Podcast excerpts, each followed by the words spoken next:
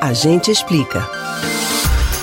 Junho é um mês dedicado às manifestações em defesa do orgulho e direitos dos LGBTQIA.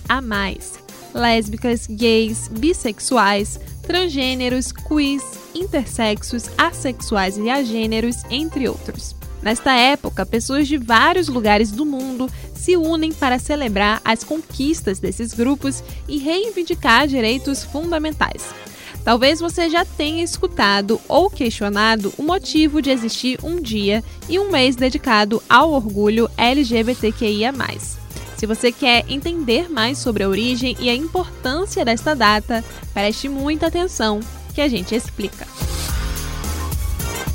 Há mais de 50 anos, em uma madrugada no final dos anos 60, a polícia entrou em um bar e agrediu os frequentadores do local. A justificativa era de que as pessoas presentes violavam o Estatuto de Vestuário, uma lei que obrigava as pessoas a usarem pelo menos três peças de roupas que, segundo os policiais, deviam ser apropriadas ao sexo masculino ou feminino. O bar se chamava Stonewall Inn, a cidade, Nova York, nos Estados Unidos. Os clientes, lésbicas, gays, bissexuais, transexuais e drag queens.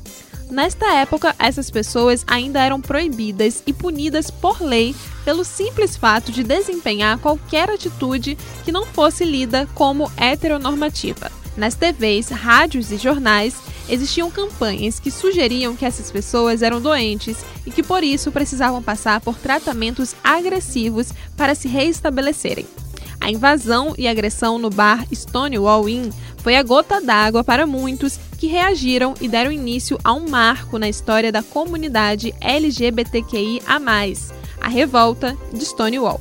Em resposta à violência e ao discurso de ódio cultivado por anos, o movimento se organizou e tornou-se símbolo de resistência. De lá para cá, várias mobilizações ocorrem em todo o mundo, como uma forma de celebrar a data e conscientizar a população sobre o combate a atitudes preconceituosas. No Brasil, o primeiro ato aconteceu em 1995, no Rio de Janeiro, durante a 17ª Conferência da Associação Internacional de Lésbicas, Gays, Bissexuais, Trans e Intersex. Apesar de muitos motivos para comemorar a data que coleciona conquistas, é importante lembrar que pessoas dessa comunidade ainda são vítimas de diversos tipos de violência. Em 2019, o relatório do Grupo Gay da Bahia indicou que o Brasil é o país que mais mata gays, lésbicas e transgêneros do mundo. De acordo com o relatório da violência homofóbica no Brasil, publicado pela Secretaria de Direitos Humanos da Presidência da República, 90% das pessoas trans recorrem à prostituição como meio de sustento.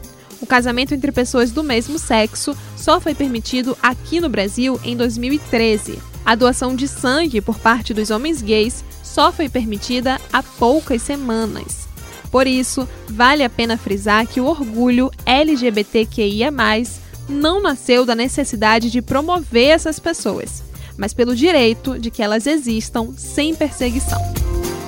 Você pode ouvir novamente o conteúdo do A Gente Explica no site da Rádio Jornal ou nos principais aplicativos de podcast: Spotify, Google e Apple Podcasts. Beatriz Albuquerque para o Rádio Livre.